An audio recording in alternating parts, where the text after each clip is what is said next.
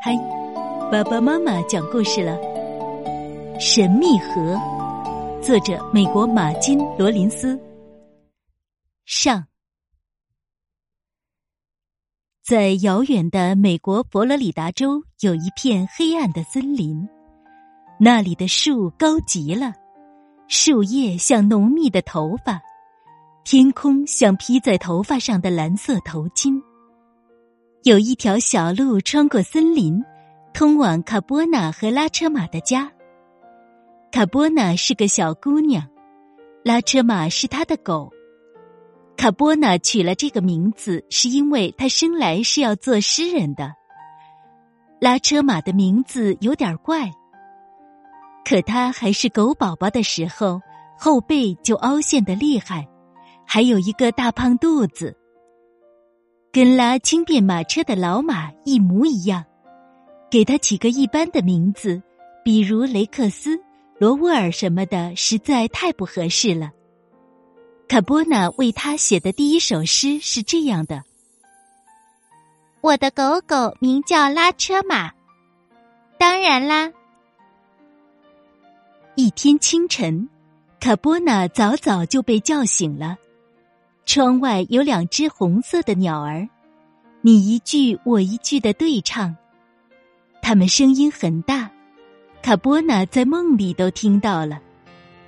他又听了一会儿，觉得一只红鸟唱的是“爱我爱我爱我”，另一只红鸟唱的是“烧烧烧”。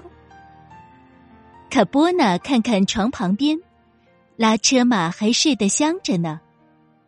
卡波纳可不想再睡了，亲爱的狗狗，醒醒吧！我有种预感，今天一定会有不寻常的事情发生。拉车马伸了个懒腰，打了个哈欠，还想赖床。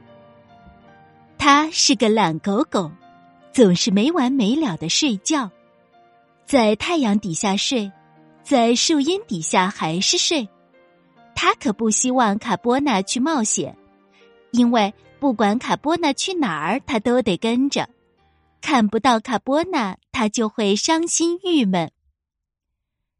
卡波纳洗脸、洗手、刷牙、梳头，因为预感到今天是不寻常的一天，所以他把自己最漂亮的粉色发带扎在了辫子上，然后他把床整理好，出了门。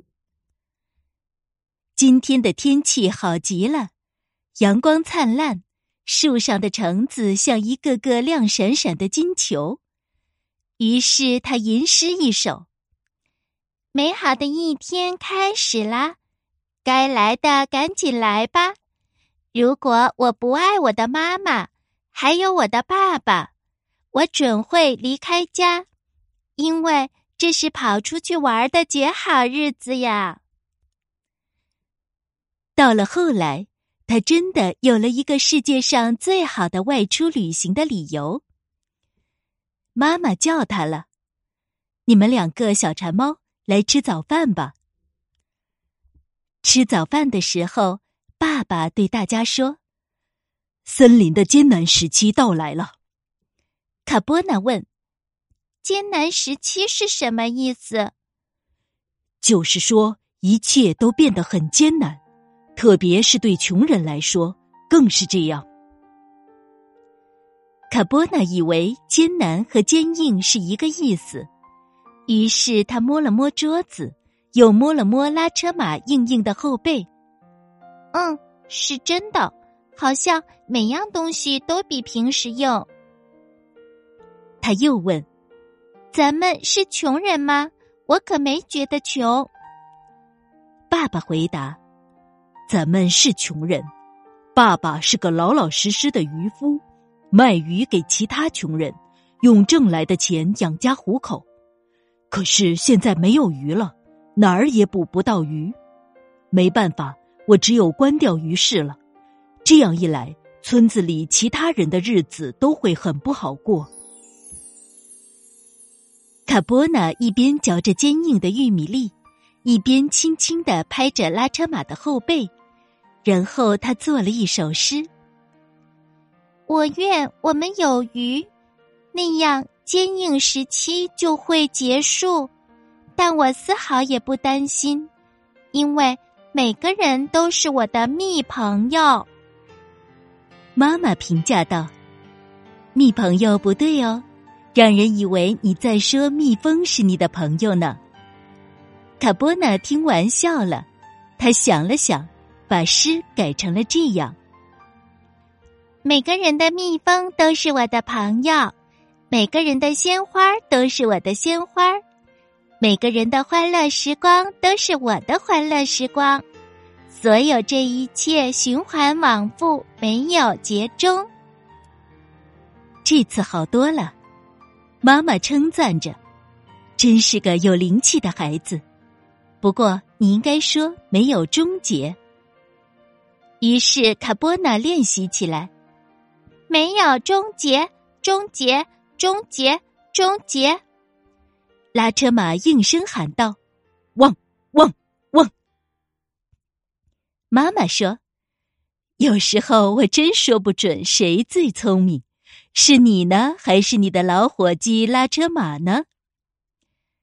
爸爸插了一句：“如果我捕不到鱼，穷人们没有吃的，谁最聪明又有什么意义呢？”说完，他就去了没有鱼的鱼市。卡波纳想起一次生日派对剩下的漂亮的粉色皱纹纸。亲爱的妈妈，我可以做一些漂亮的粉色纸玫瑰吗？当然可以，我的孩子。妈妈很通情达理，从不问多余的问题。于是卡波纳用那些粉色的纸做了好几朵大大的玫瑰花，又把花系在了自己的辫子上。然后他带着拉车马和他的钓竿去找埃尔伯莎妈妈。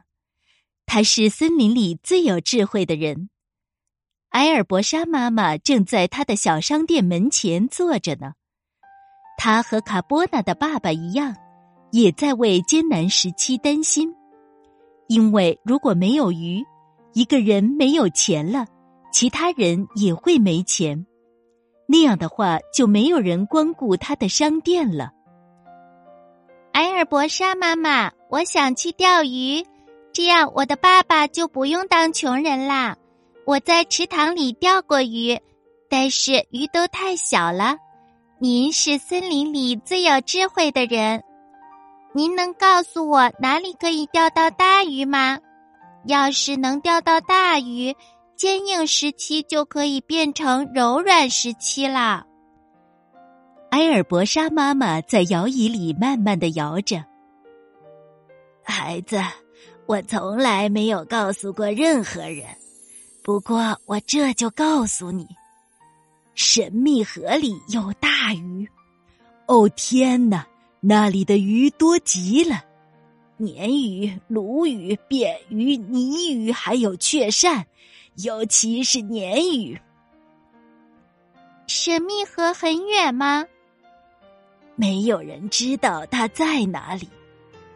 那我怎么找到它呢？只要跟着你的鼻子走就行了。你看到那条河时，一定会认出他来的。谢谢您，埃尔伯莎妈妈。等我捕到大鱼了。我会送些给您的，孩子。你说话像天使一样动人。